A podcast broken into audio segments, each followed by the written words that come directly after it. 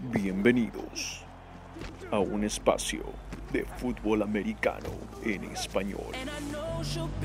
Ajusten sus oídos y colóquense el casco parlante.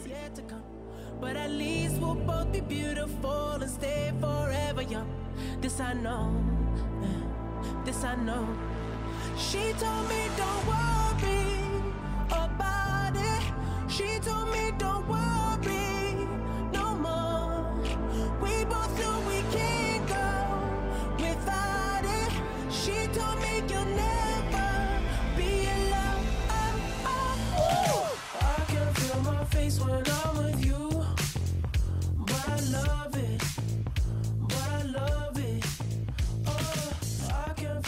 Hola, hola, hola, hola, hola, ¿qué tal? ¿Cómo están todos? Y tengan un muy, pero muy lindo día de fútbol americano y bienvenidos a Casco Parlante, su podcast de la NFL, la National Football League, el fútbol americano profesional de los Estados Unidos, enteramente en español. Este podcast para todo el mundo de habla hispana, en especial para nuestro querido Perú, desde donde hacemos esta producción. Mi nombre es Simón Carpio.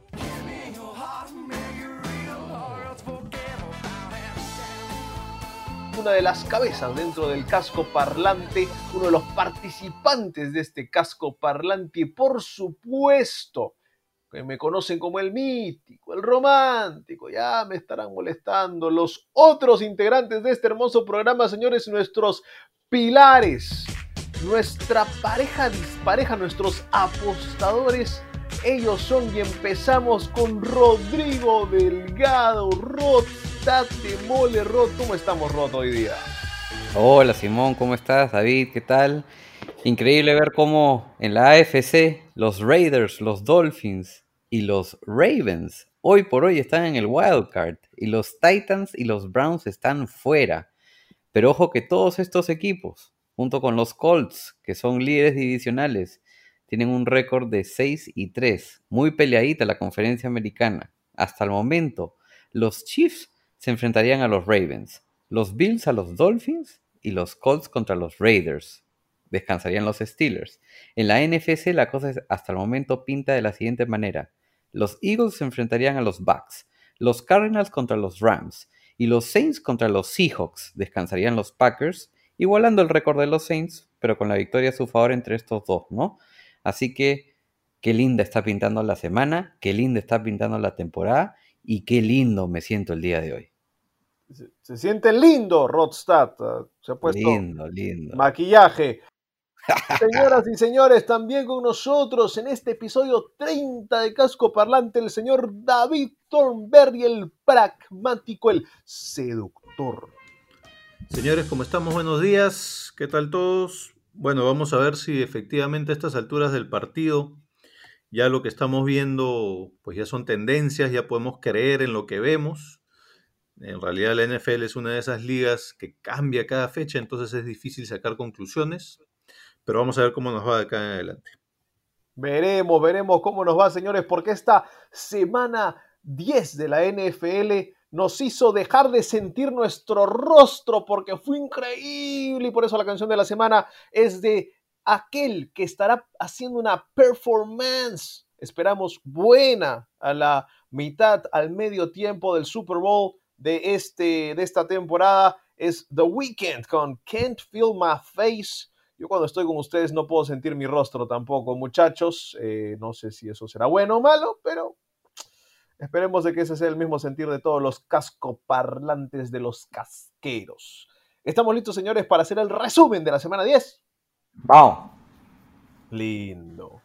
Semana 10, señores, mejor, peor, respeto, recepción, recepción, recepción, decepción. No, ¿por qué decimos esto? Porque el mejor de la semana, por supuesto, es la recepción la jugada de la semana, la jugada del año. Ustedes ya saben de qué estamos hablando. Kyler Murray a DeAndre Hopkins en la última jugada del partido se lo llevaron los Cardinals, señores. Kyler Murray rolando hacia su izquierda, a mano cambiada, dirían muchos, sacándose encima un tacleador, viendo y diciendo: Bueno, tengo al mejor receptor de la liga, vamos, banga.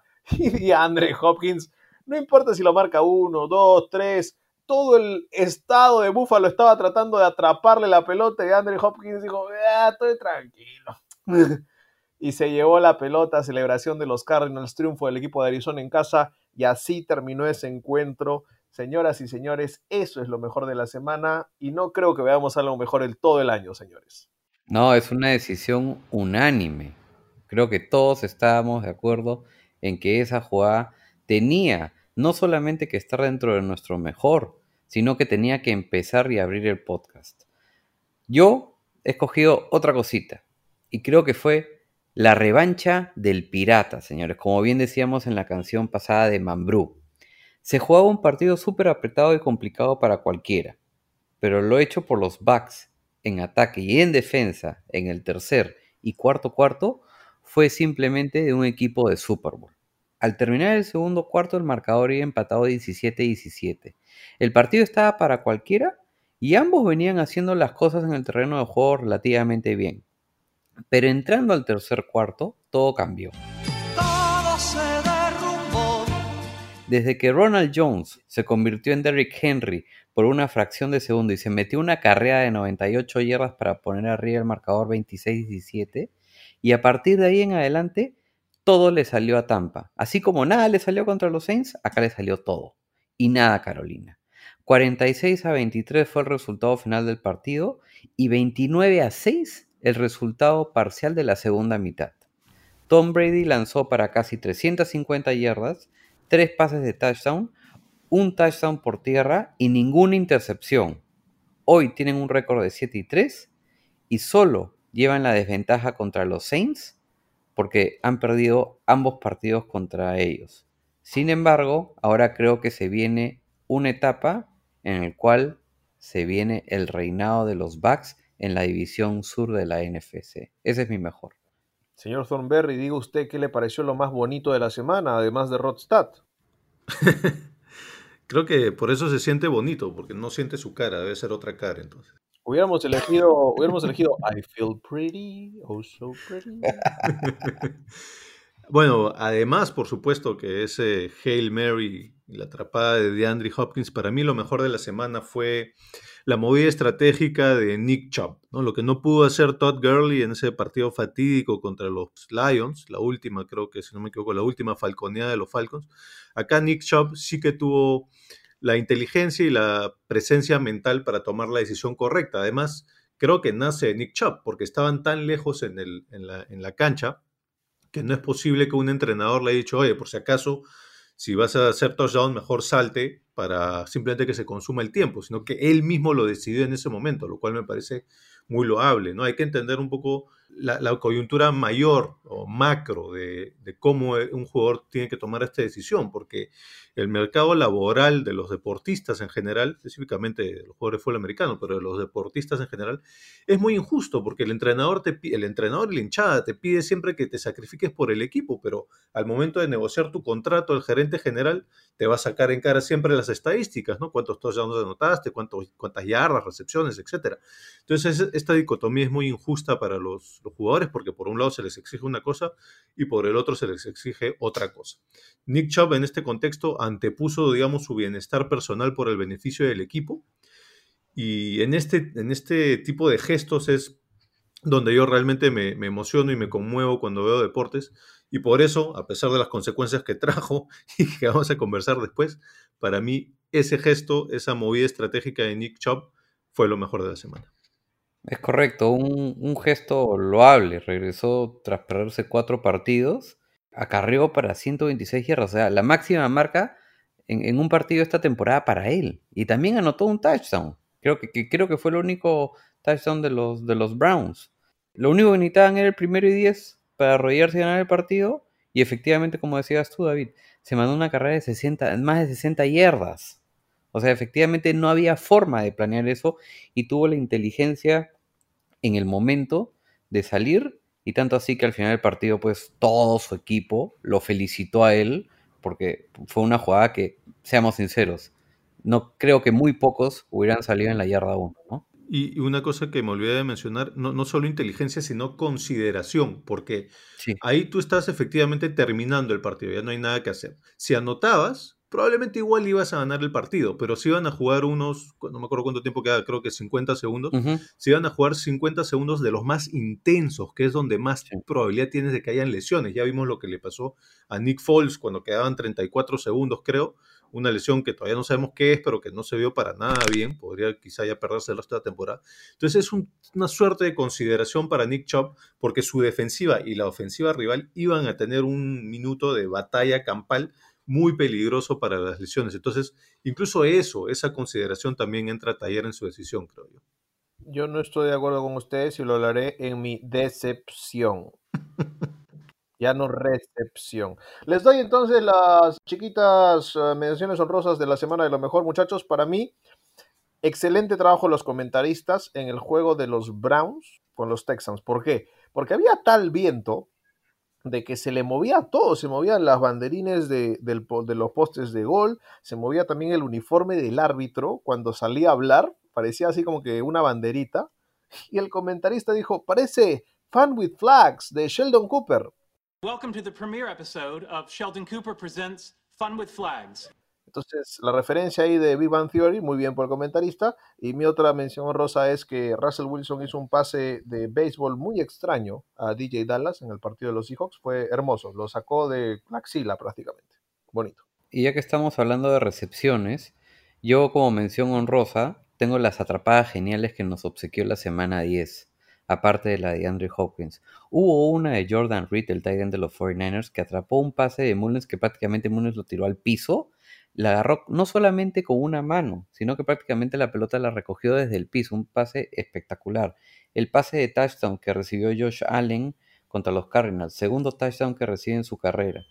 La atrapada de una sola mano de Cole Beasley para lograr ese primero y 10 en el último cuarto del partido y la atrapada de Dix para el touchdown que pondría a los Bills adelante, faltando 34 segundos, que ya sabemos se lo trajo abajo Kyler Murray y DeAndre Hopkins. Te doy una más, te doy una más. A mí me gustó la de Davante Adams en la zona de anotación que tiene que saltar como que 40 metros en el aire. Ya, pues Sí. yo nunca he visto un salto así.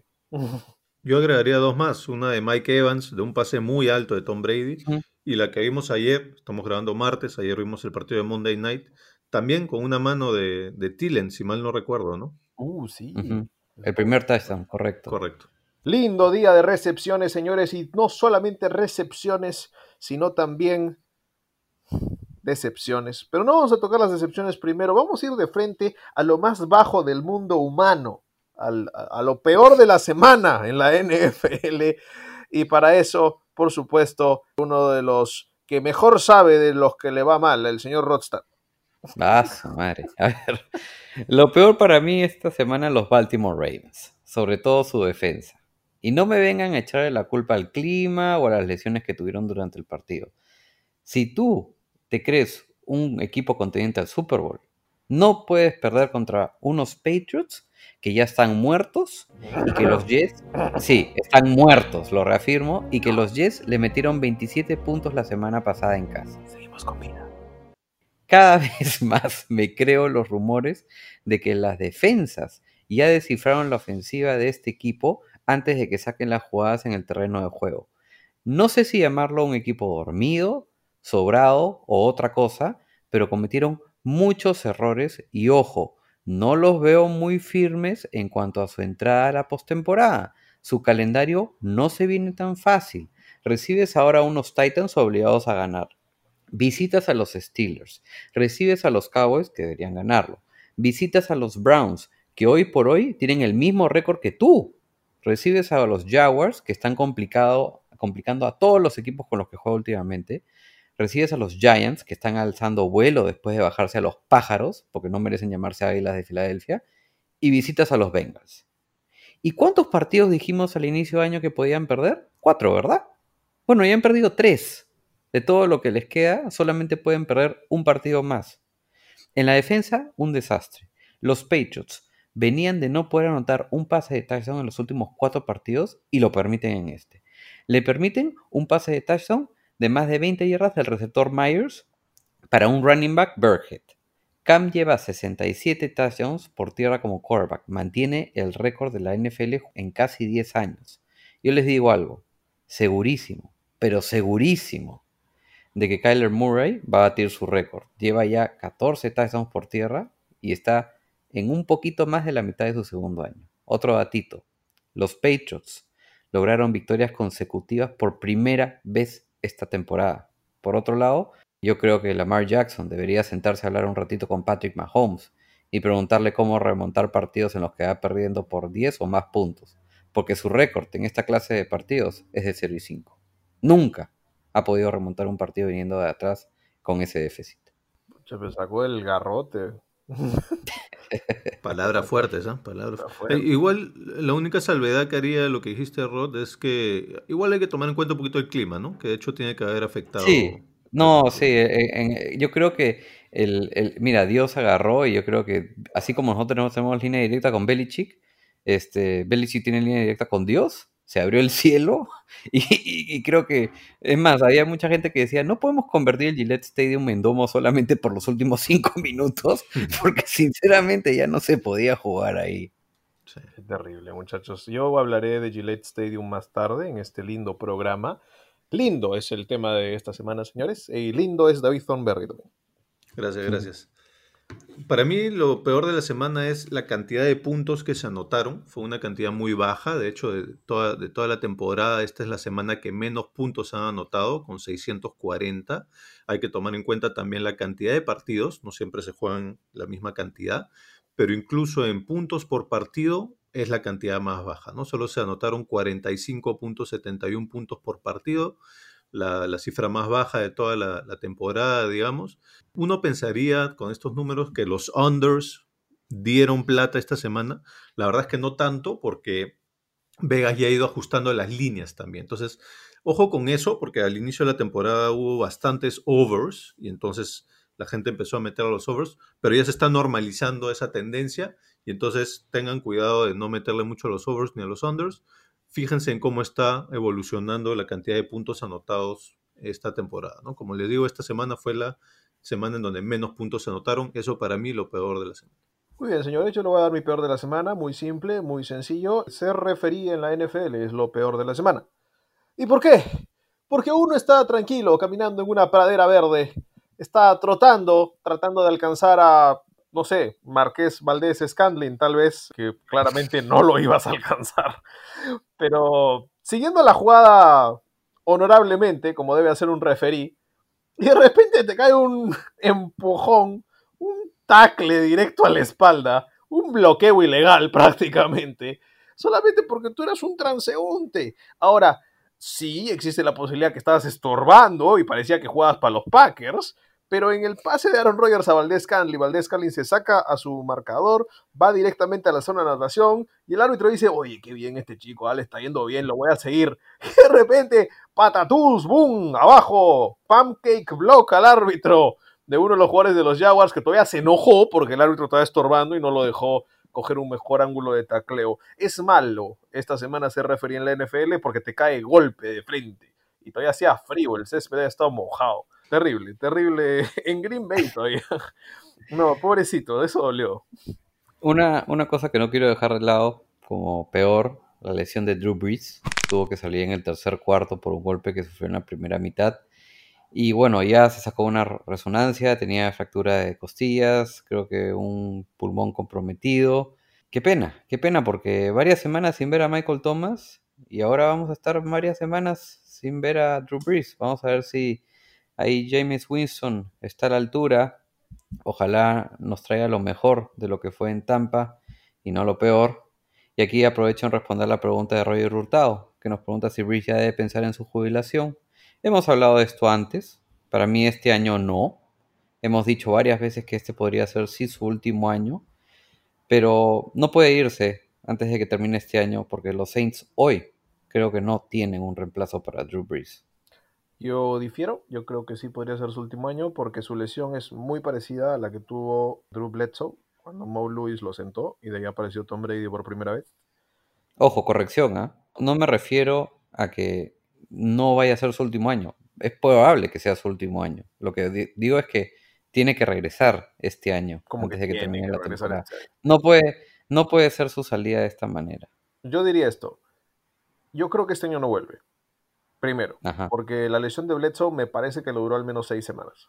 Podría regresar para playoffs. Digamos, si es que van a playoff los Saints, yo ya no sé. Recuerda que estamos hablando yo de creo que sí. el gran 30 por 30, James Winston. No, yo creo que sí llegan y sí les alcanza. Vamos a ver, pero sí creo que también a esa edad y a esa lesión tan fuerte, Bledsoe la tuvo mucho más joven. Empiezas a pensar en tu familia y empiezas a pensar, "Mm, yo ya no estoy para esto. Y la recuperación es más lenta, ¿no? Y mentalmente también. Por eso creo que por ahí va. También me mencionó Rosa Rotter una lesión, la de Andrew Whitworth. Salió el tackle izquierdo de los Rams, tal vez el mejor tackle izquierdo de la liga. Estaba entre los más rankeados en Pro Football Focus, si no el número uno. Y penoso porque no solamente, según lo que dicen en la liga, no solamente es un gran tackle izquierdo, sino que es un tipazo y uno de los líderes de la liga en conversaciones cuando se habla también de, de contratos salariales y de ese tipo de cosas. Y bueno, que salga de esta manera, no solamente por los Rams, sino también porque existe la posibilidad de que ya no, no, vuelva esta temporada. ¿Ya se sabe qué tiene o no? Porque en la transmisión decían que, o, o- o un día después dijeron que gracias a Dios no era el famoso ACL, sino era un MCL, y eso parece que es mucho más fácil de recuperar, pero no sé si es que lo han confirmado del todo. Me parece que igual de todas maneras en tackles, en personas grandes, esta es una lesión de al menos cuatro semanas, pero estaremos viendo cuál es el reporte de lesiones de los Rams ahora estos días. Y bueno, la lesión de Foles también la mencionó Thornberry, que bueno, más que Foles sea un excelente jugador o lo que tú quieras, es, dio miedo. Que no se No tanto así que ya le dio un nuevo seudónimo a Foles, que ya no es, ¿cómo era? ¿Cómo dijiste? Ya no es Big Dick Nick, ahora es Bad Hip Nick. Es que esa es la transición que todos los hombres pasan, ¿no? Pues, y ahí empieza la calle. ¡Ah, qué buena! Bueno, hablando de lesiones, la de Teddy Bridgewater, que es así que creo que era MCL, En la rodilla. sí, y, y quizá que se perderá algún partido, felizmente no fue grave. Y la de los Colts, creo que era el tight end, que se lesionó feo la rodilla. De los Ravens, Nick Boyle. Nick Boyle, Nick sí, Boyle, yo, yo no quise ver las imágenes, pero escuché que no fue bonito. No, Sí. no, fue fea la lesión de Boyle. Automáticamente creo que cuando cayó al piso, el, el equi- el equipo contrario empezó a llamar a la gente para que entre. Ouch. Y les doy la peor actuación de la semana, como mencionó Rosa. Para mí, la peor actuación, Drew Lock, 23 de 47, mejor dicho, menos del 50% en completiones. Solo 257 yardas, lanzó cuatro intercepciones. Solo un touchdown fue capturado dos veces y además un fumble no lo perdió, lo recuperó, pero igual. Pobre actuación de- de Lock le costó a su equipo. Esta vez creo que perdieron por Drew Lock. Si vas a hablar de malas actuaciones, mi mención honrosa para Miles Jack, que, que hizo un flop digno de, de, de Neymar. Ahí está. Señoras y señores, entonces cerramos el peor de la semana, o lo peor de la semana, y vamos a pasar a entregar nuestros respetos y consideraciones. Señor Thornberry, usted siempre un hombre muy respetable, por favor entregue respeto. Más que respetable, siempre respetuoso.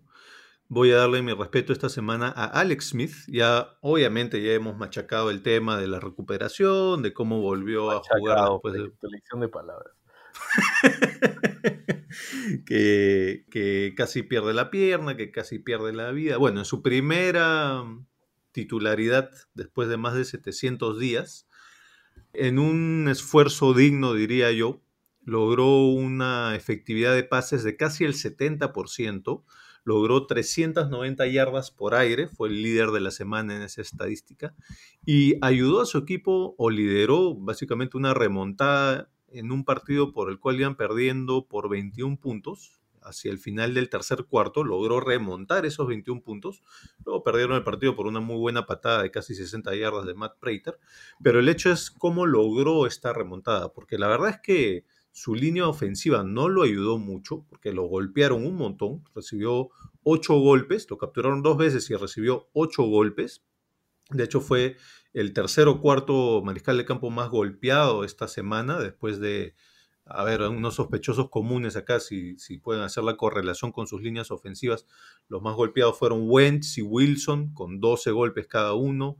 Watson se llevó unos buenos también, ¿no? Sí. Foles fue golpeado nueve veces. Burrow también fue golpeado. No, perdón. Eh, Foles fue golpeado 11 o 12 veces. Burrow fue golpeado nueve veces. Después de estos, Alex Smith fue golpeado ocho veces y capturado dos veces. Sus receptores tampoco lo ayudaron mucho, específicamente McKissick, que soltó, no sé, no sé si 10 pases, pero casi, 7, 8 pases que tenían que haber sido recibidos, los soltó, sobre todo al inicio del partido.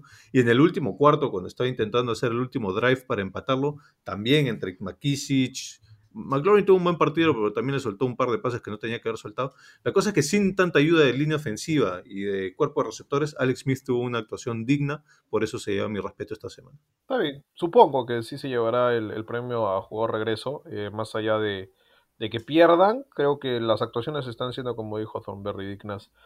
Y bueno, es un, un rubro este el del respeto que es difícil de a veces de poder colocar.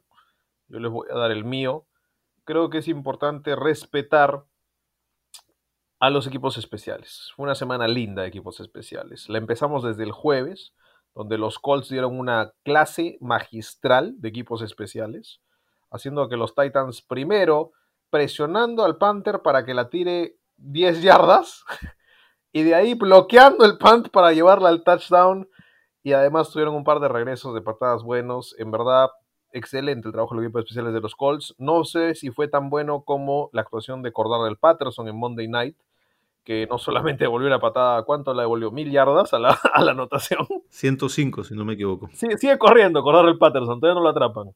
Y bueno, también aparecieron los equipos especiales de los Jaguars, por ejemplo, con el touchdown de Killan Cole. Creo que fue una bonita semana de equipos especiales, de, de jugadas grandes, y creo que hay que darle gracias al NFL por darnos esas emociones. Y volvió también el equipo especial de los Dolphins, ¿no? Con ese bloqueo de panta de los Chargers también. También. Ah, lo que no me gustó es que Jason Sanders falló un gol de campo por primera vez en la temporada y me rompió el corazón. Oh. Mi respeto, bueno, a los dos cornerbacks de Los Ángeles Rams. Anularon a Russell Wilson y compañía. Y es que la única tarea que tenían que hacer bien en defensa era esa. Los Seahawks no contaban con su corredor titular en Carson y simplemente tenían que anular o ver la manera de anular a, DK Metcalf y Tyler Lockett. Jalen Ramsey anuló a Metcalf durante todo el partido. Solo logró dos recepciones para 28 yardas, nada más. Lo arropó con una sábana, le puso su pijama, le dijo, anda, acuéstate que ya voy para contarte el cuento de buenas noches. eso no es una sábana, necesitas una colcha para arropar a Metcalf. Exacto, ¿no? Es un jugador que tiene uniforme, parece que estuviera usando los pads de los, de los hombros, todo, ¿no? Y Darius Williams, sí, ese que yo maleté en la semana 3 contra los Bills, pero destaqué en la semana 4 contra los Giants, ha estado teniendo un último mes, si no de MVP defensivo del año, por lo menos de Pro Bowl. En este partido en particular logró tapar dos intercepciones y anuló a cualquier receptor que le pusieron enfrente. En ofensiva, Jared Goff se mostró bien sólido, lanzó para 302 yardas, completó casi el 73% de sus pases y por tierra sus tres corredores hicieron todo. Brown anotó dos touchdowns, Henderson anotó un touchdown. Hoy por hoy los Seahawks son la peor defensa de la liga, permitiendo la mayor cantidad de yardas totales por partido. Russell Wilson lleva lanzando ya 10 intercepciones este año, está a una intercepción de su máxima marca en su carrera y que por cierto lo ha hecho dos veces. Y eso que aún queda, queda temporada. Creo que se va alejando a candidato a MVP, pero creo que David va a hablar de eso. Ambos equipos están 6-3 y Seattle, que venía dominando la división, hoy está tercero detrás de, los Cardinals y los Rams. Aquí Jorge Castillo piensa igual que yo, así que sí, ojo con los Rams y los Cardinals. Espero que la memoria de Wilson olvide rápido, porque no solo tiene una semana súper corta, porque tiene partido el jueves, sino que reciba a los líderes de su división, los Arizona Cardinals. Ese es mi respeto, señores, para los Rams. Ah, hablaste un poquito de los Cardinals ahí, hablaste un poquito del, del, MVP, así que voy a aprovechar para responder una de las preguntas que nos dejaron, a ver si me la lanzas, please. Ok, la pregunta es, Kyler Murray, en la conversación de MVP para la opinión de Roger Hurtado, tiene mejores registros que Lamar Jackson en comparación a esta fecha con la temporada pasada. ¿Qué opinas, Simón? No, creo que creo que hay que definir bien lo que es el MVP. Y, y, yo creo que si es que ahorita tú agarras a los Chiefs y agarras a los Cardinals y pones a Mahomes en los Cardinals y pones a Murray en los Chiefs, los Chiefs empiezan a perder y los Cardinals siguen ganando. Y ganan más. Creo que esa es para mí la gran definición. Y sí, vamos a elegir un quarterback. No, no, no, no, no pensemos en otras posiciones porque honestamente la liga ya está hecha así. Y sí, Russell Wilson lo dijo ahora Roth, tal vez bajó un poquito y lo hablará Thornberry en su momento. Pero cuando hablas de MVP y, los nombres que hemos estado lanzando y, uh, ha habido ciertas elecciones interesantes, el único que yo veo súper constante todas las semanas, sin semana mala, todo el tiempo, es Patrick Mahomes. Y yo sé que es repetitivo, y es el Super Bowl, y el campeón del Super Bowl, y el MVP del Super Bowl, pero si es el mejor, es el mejor, ¿no? Difiero, difiero un poco, pero oh, está bien, está bien. Ahora, este, sí, pues el tema de MVP es delicado, pues, ¿no? Y semana a semana creo que va a cambiar. O sea, si empezamos a comparar los nombres de los cuales empezábamos a mencionar a inicio de temporada hoy, vamos a tener un colorario, pero sí de acuerdo contigo en que va a terminar siendo un quarterback. Sí, y fue, hasta ahora es un collage, tienes razón en eso, porque han subido y bajado varios. Sí. Estábamos en los respetos, en los respetos, porque es importante el respeto. Voy a dar mi mención honrosa del respeto, señores. Voy a respetar a los elementos. Voy a respetar a Zeus y a Poseidón. Voy a respetarlos porque soy mítico, señores, y creo míticamente en los dioses griegos y aparecieron en Foxborough esta semana. Los Patriots tuvieron lluvia todo el partido, todo el partido llovió. No llovió fuerte, pero llovió. Y de repente apareció Zeus, vio el partido y dijo, "Mm, creo que ya esto tiene que acabarse. Katanga, lluvia torrencial, saquen el arca. Ahí está. y lo siento, pero Lamar Jackson no solo no está acostumbrado a eso, sino que tiene graves problemas, como ya lo dijo Rod, para volverse atrás y más graves problemas para lanzar el balón en elementos complicados. Mientras tanto, tú veías a Bill Belichick, veías a todos los patriotas, estaban en clima de golf. O sea, poco más en manga corta, estaban dando high fives, riéndose. Para ellos esto es verano en Foxborough.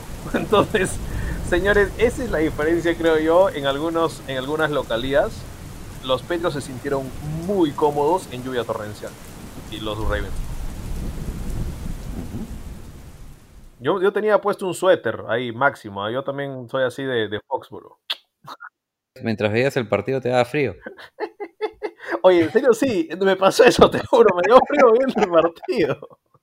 Yo creo que eran los escalofríos del nerviosismo mientras veías el partido. Yo ya había puesto mi apuesta y les cuento, le puse una buena cantidad de dinero a Patriotas más 7.5 y ahí, ahí, ahí logramos un poco de dinerito. Vamos con las decepciones de esta semana. No hubieron muchas, creo que tenemos poquitas, pero vamos a mencionarlas.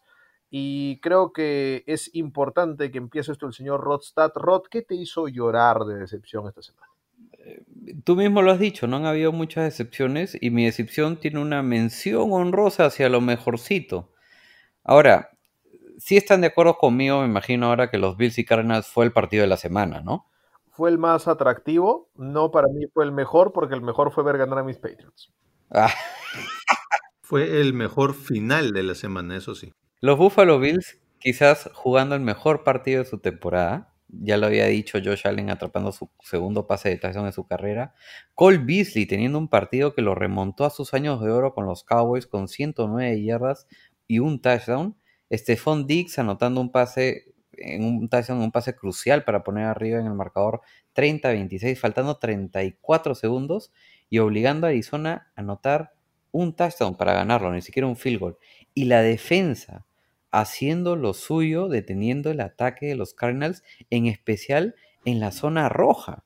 En los tres primeros drives de los Cardinals no lograron anotar un solo touchdown, fueron tres field goals. Ahí algo loable para los Bills. Ahora, los Bills venían de sorprender a más de uno al, al haberse bajado a los Seahawks y a- hasta un punto a bajarse de los Cardinals en Arizona. Después de haber hecho todo bien para ganar el partido, los Cardinals, ojo, no lograban ganar un partido de sus últimos 56 partidos en, lo que, en los que venía perdiendo por 14 o más puntos, y de casi acertar un gran partido en el Pick'em, llega esa última jugada del partido faltando 11 segundos, en la que la defensa no solo no pudo atrapar a Kyler Murray después de esquivar a la defensa de los Bills por más de 30 yardas, mi madre, qué rápido que es este jugador, sino que no pueden arrebatarle el valor entre tres jugadores a DeAndre Hopkins. ¿Cómo o por qué no sucede esto? Se dirán los fanáticos de los Bills. Bueno, yo les voy a decir cómo. Hopkins no solo es más alto que Hyde, Poyer y White. La altura de su salto es mayor y el tamaño de sus manos también. Hopkins mide 1,85 m. Hyde y Poyer 1,82 m y White 1,80 m. La altura del salto de Hopkins en la jugada fue de 91.44 centímetros. La de Hyde 83, la de Poyer 77.47 y la de White 81.28 centímetros. Finalmente, el tamaño de la mano de Hopkins es de 25.40 centímetros y la de Hyde 23.81, la de Poyer 24.77 centímetros y la de White 23.18 centímetros. Lo único que no me explico hasta ahora es cómo Buffalo no mandó a toda su defensa a la zona de anotación. Estaban dispersos por todos lados. Y cuando Murray lanza el balón, cuatro jugadores de los Bills estaban fuera de la zona de anotación pierden el partido en la última jugada, en un partido que para mí fue de los más entretenidos que he visto. Sinceramente, un partido de playoffs. Kyler Murray lleva ya 10 touchdowns por tierra en 10 semanas esta temporada y es el primer quarterback de la historia en anotar por lo menos un touchdown por tierra en 5 partidos consecutivos. Menos mal que este jugador se dedicó a la NFL y no al béisbol. Y aquí yo hago la referencia a la pregunta de Roger Hurtado sobre el MVP. Todo depende de cómo termine la temporada. Si es el Kyler Murray que acabamos de ver en este partido, claro que entra en la discusión. Pero si es el que vimos contra los Lions, te diría que no. Para mí el tema de Kyler Murray es que aún es muy volátil, pero es un gran jugador. Esa es mi excepción de la semana. No le dicen Rodstock por nada, señores. Nos tiró ahí más números. La calculadora Rodrigo Delgado. Thornberry, usted está muy callado. ¿Usted no le han gustado los números de Rodstad? ¿Le han pegado? ¿Qué ha pasado? Bueno, es que yo lo estoy, yo, yo escucho esto desde, el otro lado. ¿Cuál es el otro desde lado? el otro lado, pero también lo veo como algo negativo. Justamente uno, uno de mis menciones honrosas de lo peor de la semana es cómo defendieron ese Hail Mary, pero específicamente cómo defendieron la recepción de DeAndre Hopkins, porque para mí ahí hay un error de concepto, pero básica y vital, y es que si tú vas a marcar un Hail Mary y, específicamente vas a marcar a un DeAndre Hopkins en un Hail Mary, yo lo hubiese planteado de una manera distinta, más estratégica y diversificando mi riesgo, porque lo que pasó en esa jugada es que los tres defensivos intentaron ir al balón. Si yo estoy marcando una recepción de esa índole y tengo a tres jugadores, yo diversifico, les mando a hacer una cosa distinta a cada uno. A uno le pido que marque al jugador, que estorbe al jugador, obviamente sin cometer penalidades, aunque en ese tipo de situación, pues los árbitros suelen ser un poquito más permisivos, pero uno debería estar súper atento al jugador y estorbar al jugador. El segundo debería ir al balón, intentar llegar al balón. Y el tercero debería esperar, debería tener paciencia, porque en ese momento en el que el jugador está, el receptor, digamos, está bajando el balón, tú todavía tienes chance de negarle la recepción, de, de digamos, moverle el balón, de bateárselo, de quitárselo, ¿no? Y el tercer jugador, el que llegó después, por cómo estaba dándose la recepción, porque Hopkins agarra el balón, pero no lo tiene muy bien sostenido, todavía está un poquito a medias, ¿no? Entonces, si yo espero simplemente, y en el proceso en que él está bajando el balón, yo simplemente meto la mano, ya está, no hizo la recepción. Entonces, para mí, eso, esa manera de defender el pase de los Bills, es lo peor de la semana, porque siendo más estratégicos, sí lo pudieron haber prevenido.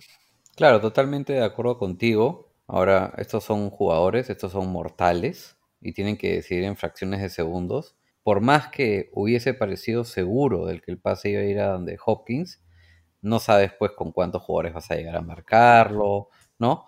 O, cómo vas a estar parado. Y, y, y, menos ponerse entre los tres defensores de acuerdo en quién va a hacer qué. Pero sí lo que sí han podido hacer, y sí estoy de acuerdo contigo, es que los tres defensores, por cierto, saltan a tratar de agarrar el balón.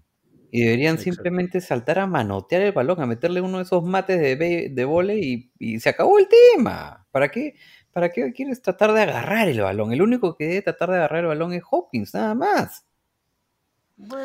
En parte, en parte de acuerdo. O sea, yo creo que igual tú como cuerpo de entrenadores puedes un poquito entrenar y, aconsejar para ese tipo de situación. Y entonces puedes decir, en esta situación obviamente van a ir a Hopkins, la otra opción sería Fitzgerald, pero igual todos deberían saber... Christian Kirk. Era menos probable que vayan a Christian Kirk. Pero mira, uno claramente estaba marcando a Hopkins. El otro claramente estaba llegando un poquito después y tendría que haber ido al balón. Y el tercero claramente llegó segundos después, que en este caso en el fútbol americano segundos es un universo. Entonces él debió haber tenido claro, ok, yo no voy a llegar arriba, yo tengo que intentar fregar la caída, yo tengo que intentar eh, romper la caída. Pero no lo hizo, igual intentó llegar al balón. Entonces creo que sí lo pudieron haber hecho mejor. Bueno, señores, yo difiero con los dos. Yo creo que los Bills defendieron bien. Creo que el pase fue perfecto y que el mejor receptor de la liga, con guantes marca Air Jordan, eh, atrapó el balón fácil. Eso te iba a decir, una, todas las fotos que toman de esa recepción, excelente publicidad para, para Jordan Branda. Buenísima. Tremendo. Bueno, les doy mi decepción de la semana, muchachos. Para mí, y lo había mencionado el señor Thornberry, todos me dicen, no, no, que, que Nick Chubb hizo lo correcto. Nick Chubb no hizo lo correcto, señores. Primero, yo estoy difiriendo en todo con ustedes. Primero, me parece que eh, no hay defensa para pase perfecto, recepción perfecto. Esa es la primera que difiero con ustedes de lo de Hopkins. Y en esto, para mí, Nick Chubb no hizo lo correcto. Primero, no hizo lo correcto porque, porque yo no lo puse en mi fantasy. Entonces, Nick Chubb, tienes que a la siguiente llamarme. Voy a jugar bien. Entonces, yo te pongo. Segunda cosa, señor Nick Chubb, un touchdown más hubiera ayudado. Le hubiera ayudado a Rodstad. Lo necesitaba en un par de ahí de, partidos y te hubiera puesto de titular, pero no hiciste caso. Y más importante aún, si es que Nick Chap realmente hubiera tenido la conciencia total en esa jugada, no se hubiera salido del terreno, se hubiera sentado en la yarda 1. Exactamente. Pero no, no había tanta diferencia realmente. Lo hizo bien, lo hizo bien. Salió del terreno, pusieron una rodilla, se acabó el partido, jajaja. Ahora, si quería anotaba, igual se acaba el partido, jaja, porque ya ganaban por dos anotaciones, tal vez hubiera sido un poco raro. Pero si en verdad quieres ser así como que la jugada más inteligente de la semana, te sientas. Te sientas y, todavía ni siquiera te sientas. Como nadie te está persiguiendo, te quedas parado mirando a los demás a ver si es que vienen a taclearte y de ahí te sientas. Pero no, nada que reclamarle a Nick Chubb, uno de los mejores corredores de la liga y me encanta tenerlo en mi fantasy, lo voy a poner todas las semanas de ahora en adelante, no importa contra quién jueguen, lo amo, lo amo, eh, Nick Chubb va a ganarme el fantasy. A ver, una mención honrosa de excepción para los peores líderes divisionales, los Philadelphia Eagles. Daniel Jones solo le ha ganado a tres equipos desde que es quarterback titular de los Giants. Washington, Tampa y ahora Filadelfia se venían quejando de que no contaban con sus jugadores. Bueno, creo que les va mejor cuando no están sus titulares que cuando están. Regresaron Miles Sanders, Alson Jeffries, Dallas Collard y nada. Y Jalen Rigor. Sí, y Jalen Rigor. Muchos afirman que Carson Wentz es el príncipe Harry de Inglaterra y que han intercambiado vidas porque no puede ser que Wentz esté jugando tan mal. Por cierto, séptimo partido consecutivo en que a Wentz lo capturan al menos tres veces. Se podrá decir que lo único bueno que pasó es que no lanzó una intercepción. Tres partidos ganados, cinco partidos perdidos, un empate que para ellos es de oro y siguen primeros en su división. Tercera vez desde 1970 en que un equipo lidera su división con un récord perdedor luego de 10 semanas. Los Raiders, los Browns, los Patriots, los Lions y los 49ers podrían ser líderes de esa división hoy con el récord que tienen. Creo que Marcelo no está de acuerdo contigo. Se está quejando. No, está, escúchame, está destrozando toda la casa el árbol de Navidad. Parece que puso la FP a los Eagles. Ah, él sí está bien decepcionado. No, hablando de decepciones, lo que mencioné de los Bills era mi mención honrosa de lo peor, que aproveché que diste tu decepción ahí, Rodstad, para enchufarlo. Pero mi verdadera decepción, por segunda semana consecutiva, es Russell Wilson. Russell Wilson no logró anotaciones, cero touchdowns, otra vez dos intercepciones, otra vez un fumble perdido. Y ese fumble y una de las intercepciones en momentos cruciales, cuando estaban abajo por 10 y con todo el ímpetu a su favor al inicio del cuarto cuarto uno y hacia el final del cuarto cuarto el otro. La realidad es que los hijos sí tenían oportunidad de ganarlo, pero estos errores en momentos cruciales de Russell Wilson pues les valieron al final de cuentas la derrota. Y Russell Wilson Además logró su peor puntaje de fantasy del año y de lejos, porque su peor puntaje anterior había sido eh, 20, 20, 20 puntos algo. Y esta vez hizo menos de 10 puntos. Ahí un saludo para Miguel Tataje que tenía a Russell Wilson de titular y perdió el fantasy por 0.84 puntos. Y un saludo además para Miguel porque está haciendo sus pininos como columnista en Endzoners. Vayan a buscarlo ahí en Facebook y en Instagram. Este, un saludo para Miguel. Y mi decepción, no Miguel, sino Russell Wilson. Y yo sí, de mención rosa, tengo que perdí mi Eliminator y hablaremos de eso más tarde. Oh. Señores, cerramos entonces el resumen de la semana 10 de la NFL y nos metemos de lleno al pozo conjunto que tenemos, que cada vez parece que tomamos decisiones muy, pero muy malas al comienzo de la temporada. Empecemos, Thornberry, ¿cómo nos ha ido? Pues en líneas generales esta semana yo diría que bien, la de los Cowboys, dijimos, ya la perdimos con la última derrota de los Cowboys en la semana 9, ya perdimos esa apuesta, así que ya no la voy a volver a mencionar. Hoy día nos despedimos, díganle chau, chau a los Cowboys, chau, chau, chau. Chao. Entonces decía que nos ha ido bien esta semana porque los Bengals perdieron, los Bears perdieron, los Buccaneers ganaron, nos faltan tres victorias nomás de los Buccaneers para ganar esa apuesta. Y en donde sí no nos fue bien fue en la de los Ravens, que también está peligrando, como ya lo decía Rodstad antes, que también perdieron. Solo para recordar, en Bengals tenemos que no pueden ganar más de cinco partidos, han ganado hasta ahora solo dos. Los Bears no pueden ganar más de ocho partidos, hasta ahora solo han ganado cinco, se han quedado estancados en las últimas cuatro semanas. Los Bucks tienen que ganar 10, decíamos, nos faltan tres para llegar a eso, y los Ravens tienen que ganar 12 y llevan tres derrotas, así que va peligrando. Interesante, interesante los números de Thornberry. Y antes de que pasemos a nuestros fondos individuales de apuestas, señores, para que vean qué tan mal sabemos apostar, vamos a darle una mención, por supuesto, a la gente de Improve Retail, la gente de Improve Retail que tiene los mejores productos de la NFL, traídos de importación, los gorros New Era de la NFL, de tu equipo favorito, encuéntralos en Improve Retail. ¿Cómo puedes encontrarlos? Ponga Improve Retail usted en Facebook y en Instagram y por supuesto también a través de Rebeldía Deportiva. ¿Por qué? Porque Rebeldía Deportiva te da 10% de descuento en todos los productos de la NFL de Improve Retail, cortesía de Casco Parlante y Rebeldía Deportiva, orgullosamente parte de la familia de Rebeldía Deportiva Casco Parlante. Así que chequea también los otros podcasts que tiene Rebeldía Deportiva, como en primera nomás el podcast del fútbol peruano, ahora en plenas eliminatorias de Conmebol. Y también, por supuesto, los Rebeldía Deportiva es las transmisiones en vivo, las entrevistas y mucho, mucho más que viene aquí bien cargadito. Rebeldía Deportiva, las mejores historias del deporte y con casco parlante. Señores, fondos de apuestas semana a semana. Yo voy a ser bien rápido, bien conciso. Gracias, señor Thornberry, por darme el Eliminator. Le puse un dólar porque no estaba totalmente seguro. 16.5 puntos para los Jaguars. Perdieron por 4 al final, ¿no? Entonces, este, ahí sacamos un poquito de plata. Le puse también dos dolarcitos al triunfo de los Browns sobre los Texans, bien confiado, y se logró ganar. Pero al final, en la derrota de los Eagles, perdí dos dólares ahí. Balance general para el fondo romántico. Pérdida de 21 centavos. A ver, yo solamente gané una apuesta combinada. Gracias a Dios fue a la que más le aposté.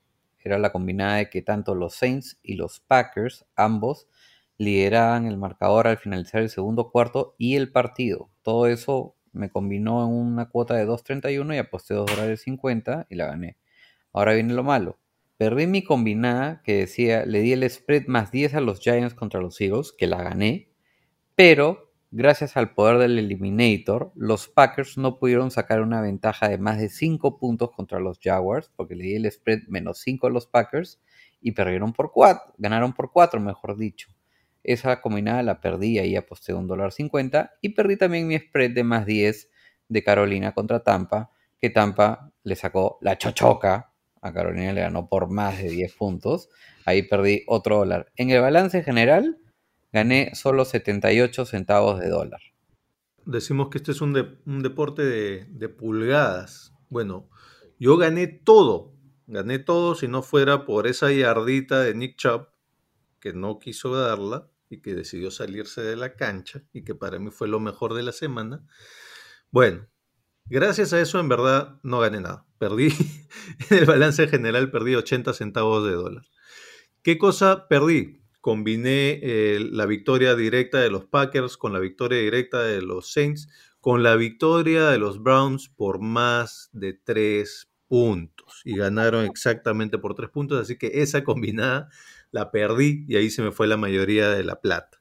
Lo que sí gané fue los Giants más 10, por un lado, y por otro lado que en el segundo tiempo del Vikings Bears iban a haber más puntos que en el primer tiempo. Esa estuvo bonita porque empezaron el segundo tiempo con la devolución para touchdown de el Patterson, así que eso me dio bastante tranquilidad. Esa estuvo bonita, pero igual, lo que gané no sirvió para recuperar lo que perdí gracias a Nick Chop, así que en el balance general perdí 80 centavos de dólar. Así que estamos todavía peleados eh, los tres en las apuestas. Les pasaremos durante la semana las estadísticas y los cuadritos para que vean quién está liderando la tabla de posiciones. Estamos peleados, pero no por buenos, sino por malos. Ahí está. Señores, y los jueguitos de la, del cajo parlante, los jueguitos lindos, el Pick'em, el Fantasy y el Eliminator. Vamos primero con el Pick'em. A ver, vamos con el Pick'em. Vamos primero a ver quiénes acertaron más aciertos esta semana. Simón, estaba cerquita, si no fue gracias, gracias a tus Bears. Llevas 11 aciertos antes del partido de ayer, pero le fuiste a los Bears y no, no a los Vikings, lo que no te permitió llegar a 12 y ser el único que llegaba a 12. Así que empatas el podio con Nicolás Bertorini, el bestia, y Mauricio Quevedo, MQO. Los tres acertaron 11 aciertos esta semana. Luego vienen el ranking de los que acertaron 10, que estoy yo, José López, Toño Algulo, que por cierto dice que ya no se va a burlar de los Pickens, el Coyote, Micael y Nils Barba. Ahora, en el ranking general, ¿cómo va la cosa? José López ha sacado una ventajita, lleva 102 aciertos y está a 4 de distancia de tanto Rodstad y Gianfranco, que tenemos 98 aciertos.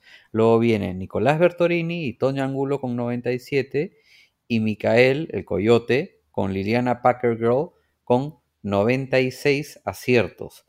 ¿Cómo están nuestros queridos Simón y David en el ranking general? Bueno, les comento.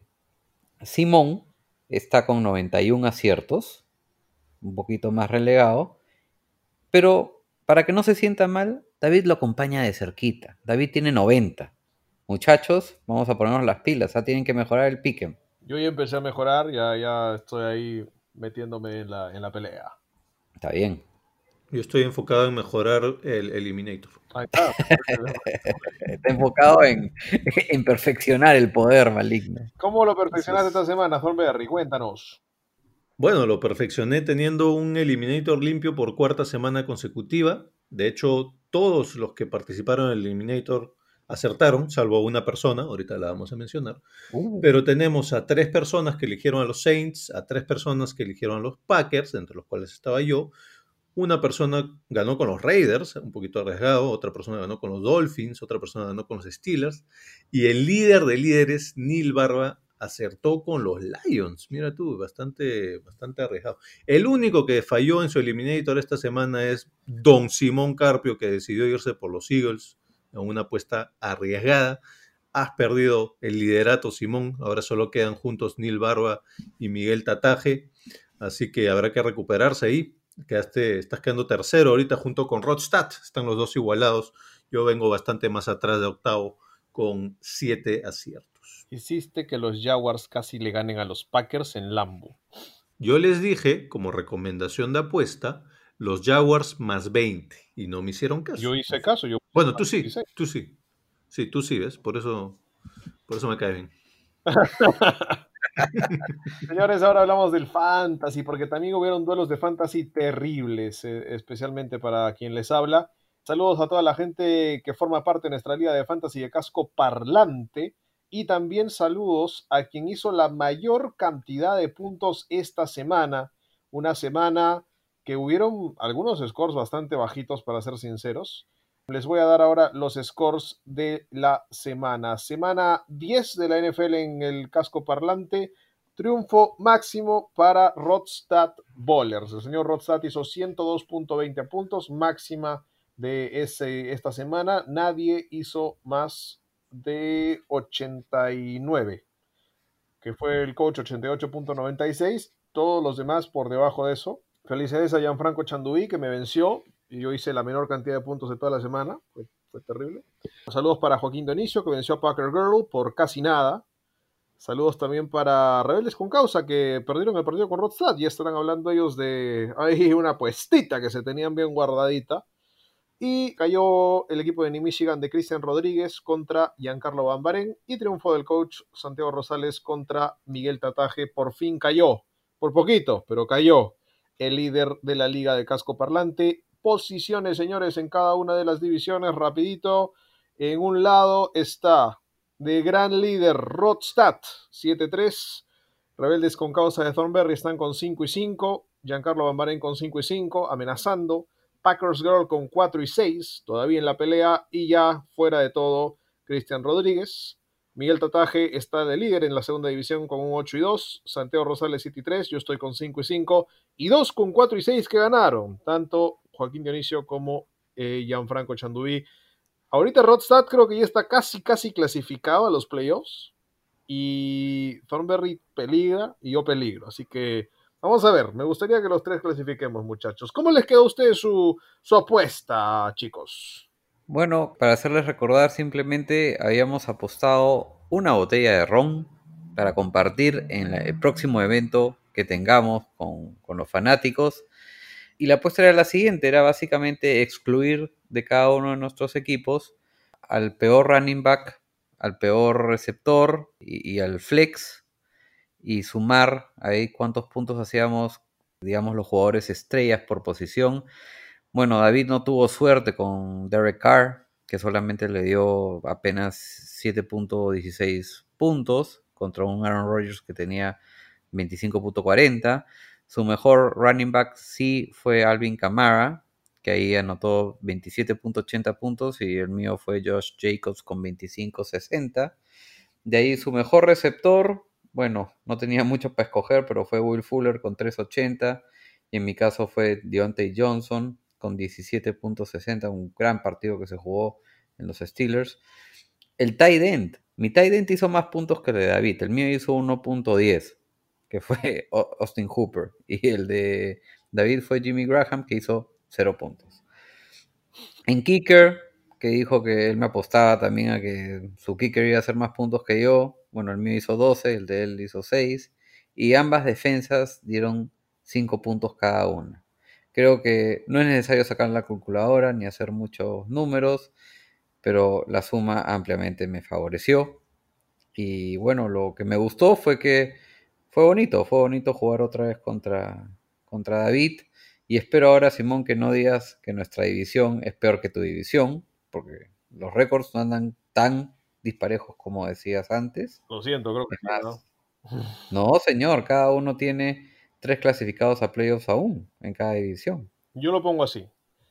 Miguel Tataje está con mejor récord que tú. Ya, por un punto, por un partido. Yo estoy con mejor, yo estoy con el mismo récord que Giancarlo. Jan está Ya. con el mismo récord que la Packer Girl y Joaquín está con mucho mejor récord que Cristian Rodríguez. Bueno, bueno, a Cristian Rodríguez que le decimos, Ay, ay, Cristian no vale. Cristian no vale porque no está jugando. Pues les está todos. bueno, lo importante es que la brecha se va cortando, pues, ¿no? Se está viendo más pareja la cosa. Les cuento quién juega la próxima semana, a ver si a ustedes les interesa también. Eh, yo me enfrentaré a Miguel Tataje, probablemente el partido más difícil de toda la semana para mí. Jan Chanduí contra Rodstad Bowlers, ahí eso va a estar bonito. Cristian Rodríguez le dará seguramente un triunfo a Packers Girl a Liliana Ramos. Dionisio se enfrentará al coach Santiago Rosales. Y Rebeldes con causa de nuestro querido pragmático irá contra Giancarlo Bambarin. Así que ahí creo que se define quién va a playoffs. ¿ah? Cuidado con ese partido. Ahí, ahí tienes que sacar la cara por la división, ¿ah, David? ¿Yo? Que mis jugadores saquen la cara, ¿qué culpa tengo yo? Ah, bueno, señores, así con esto nos vamos a los consejos de fantasy de la semana para que ya entremos a la semana 11 de la NFL. Qué lindo, ya estamos en la 11 y es tiempo de darle los consejos de fantasy de la semana. Yo les voy a lanzar dos bien simples.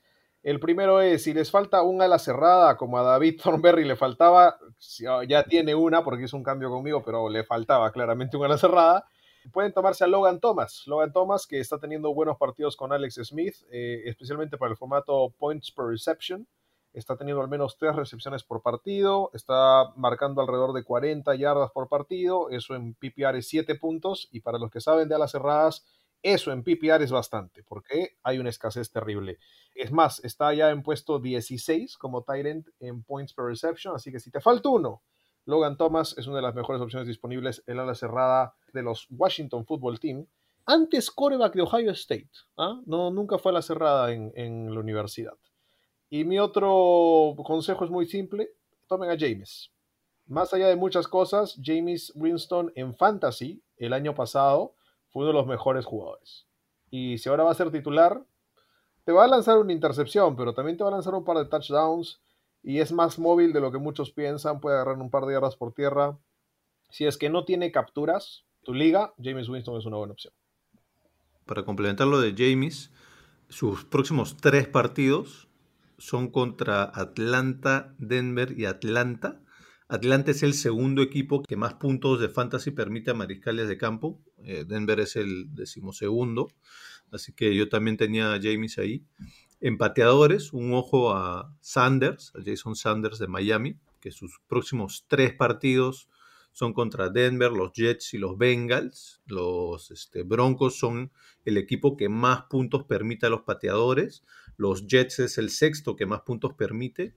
Y los Bengals son el noveno que más puntos permite. Y si están con sedientos de una ala cerrada como yo y quieren arriesgar un poquito, Kyle Rudolph podría ser una buena opción porque casi todos los partidos que se le vienen de acá hasta el final son contra equipos que están dentro del top 15 en puntos permitidos a las cerradas. Esos serían mis consejos de fantasy de acá en adelante. A ver, consejitos de fantasy bien rapidito. Este, alguien que necesita un quarterback, tú Atago Bailoa, para aquellos que están sufriendo, ¿no? Y necesitan un urgente. Este está levantando vuelo, está haciendo las cosas bien puede ser interesante tomarlo y creo que es uno de los quarterbacks más seguros que está mostrando la liga. En running backs, salvo Nadmet, el running back de los Miami Dolphins, puede ser una interesante opción, sobre todo si Gaskins aún se espera que regrese para la semana 12 contra los Jets. A quienes estén pensando tomarlo, vean bien nomás cómo va la lesión de Matt Brida, porque si Brida se recupera, eh, elijan a Brida en vez de Admet. También Niham Hines de los Colts, no puedo creer que siga libre en nuestra fantasy. Viene de hacer 23.50 puntos contra los Titans, anotó dos touchdowns y solo lo tiene en el 40% de las ligas de fantasy. Otro running back, Kellen Belash de los Chargers. Pasó de los Dolphins a los Jets y de ahí a los Chargers. Lleva dos partidos consecutivos haciendo más de 10 puntos de fantasy y parece ser una buena opción en el juego terrestre para ellos, para los Chargers me refiero. Y otro consejo de fantasy, que bueno, no es para el nuestro porque ya está tomado, pero es un buen jugador para otros fantasies, es Wayne Gallman, el running back de los Giants. Está despertando, lleva cuatro partidos seguidos con más de 10 puntos de fantasy y acaba de anotar casi 20 contra los Eagles. Esos son mis consejos de fantasy. Ahí está, buenísimos consejos de fantasy de Rodstad para esta semana 11 de la NFL, señores, y entramos de lleno a la semana 11, partido de jueves por la noche, partido candente, partido de la NFC Oeste, partido de dos aves, ¡Cocó, cocó! Seahawks contra Cardinals, señores, en este partido de jueves por la noche. Y vamos con las unas razones, les lanzo la mía rapidito. Me quedo con los Cardinals, me quedo con los Cardinals visitando Seattle, ¿por qué? Porque creo que los Cardinals han venido jugándole buenos partidos al conjunto de Seattle. Creo que hay un declive en el juego de Russell Wilson, no por talento, sino por cansancio de tener que cargar en sus hombros a un equipo paupérrimo eh, en, otras, eh, en otros rubros y en otros ámbitos y en otras líneas. Y particularmente porque ambos centros titulares están lesionados en el conjunto de los Seahawks. Ethan Pochich está con protocolo de conmoción y Kyle Fuller se lesionó el tobillo, que era el suplente de Ethan Pochich. Entonces, si es que Pochich no sale de protocolo de concusión, por ahora parece que puede ser que no salga, tendrán que estar jugando con un tercer centro, que lo van a tener que traer del escuadrón de prácticas y que no ha jugado, creo, ningún partido titular de centro. Todavía no están seguros quién van a poner ahí. Y creo que ese ha sido un grave problema para los hijos. Si es que no le puedes dar la pelota en shotgun, en formación escopeta a Russell Wilson, si es que vas a tirar algún fumble, algún centro malo, si es que además no vas a proteger bien el centro de esa línea ofensiva, señores, yo no creo que puedan ganar los Seahawks si es que esto pasa. Muy bien, para mí es simple ganar Arizona de visita a los Seahawks y la razón es la mala defensa de los Seahawks contra una ofensiva que te puede atacar por donde menos se lo esperas. Los Seahawks desde ya tienen un gran dolor de cabeza al tratar de descifrar cómo parar a los Cardinals de Arizona. Y les digo que tengo una apuesta combinada que incluiría para este partido y es parte de mis apuestas de la semana. Sí, David, voy a ir contra tu consejo de no apostar los jueves porque no puedo encontrar mejor oportunidad que apostar para este partido. Y la adelanto porque es una combinada. A ver, ahí les va. Le he, dado, le he apostado al spread de más 10.5 a favor de los Cardinals en este partido que paga una cuota de 1.32, combinado con que los Steelers ganan por más de 2 puntos contra los Jaguars, que también paga una cuota de 1.32. Ambas apuestas lanzan una cuota final de 1.74 y señores, creo que me siento lo suficientemente seguro como para apostar 2 dólares 50 de mis apuestas de esta semana. ¡Wow! Arriesgado, arriesgado y osado. Ahí está. Bueno, yo creo que van a ganar los Seahawks y mi razón es la siguiente. Mi razón es Russell Wilson. Russell Wilson hasta estos últimos dos partidos nunca había tenido dos partidos seguidos con fumbles perdidos. Solo una vez había tenido partidos consecutivos con dos intercepciones o más, que de hecho habían sido su cuarto y su quinto partido en la NFL cuando recién iba conociendo la liga. Lo cual me hace pensar que estas dos últimas semanas han sido una anomalía, porque de hecho fueron dos partidos de visita bastante duros. Les decíamos la semana pasada que los Rams eran el equipo que menos puntos de fantasy le permitía a los mariscales de campo. Son un equipo muy problemático para los mariscales de campo y eso se cumplió.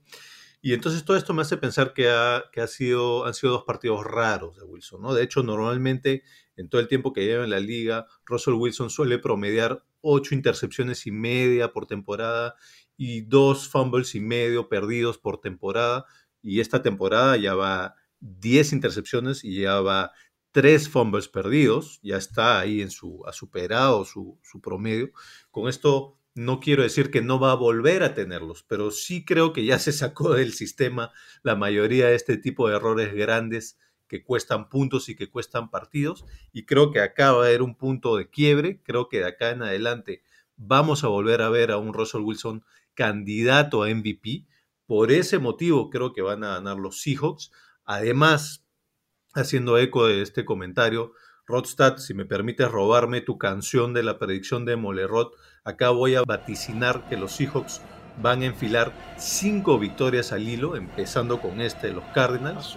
Ahí voy a aprovechar para responder a la pregunta de Carlos Bermejo, que nos dice, nos pregunta quiénes entre Seahawks, Rams y Cardinals que están con récord de empatado vemos mejor para liderar la división. Yo creo que además de que, los, de que se va a recuperar Russell Wilson, creo que los Seahawks tienen un calendario un poquito más asequible. Por ese motivo creo que van a terminar liderando la división.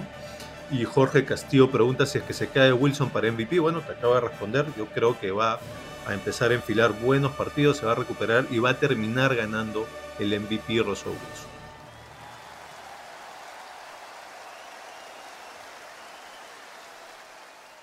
Oh, su madre. Mira, encantadísimo de prestarte la canción a ti y también a Simón cuando él quiera. Bien abesadita. Esperemos que ganes esa predicción, que empieces con el pie derecho esa predicción, pero con no tanta diferencia como que yo también gane mi combinada del spread de más 10.5. Así que por ese lado no hay problema. Espero, espero que te vaya muy bien, porque si no tu, tu predicción se cae desde el primer partido. Hablando de apuestas, mi recomendación de apuesta ya la conocen, pero voy a hacer una salvedad.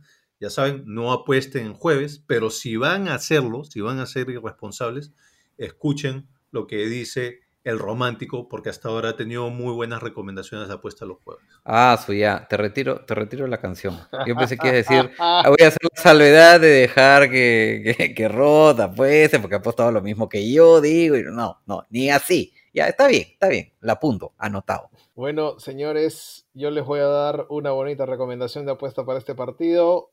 Me gusta el Cardinals más de 27.5 visitando los Seahawks. Paga 1.92.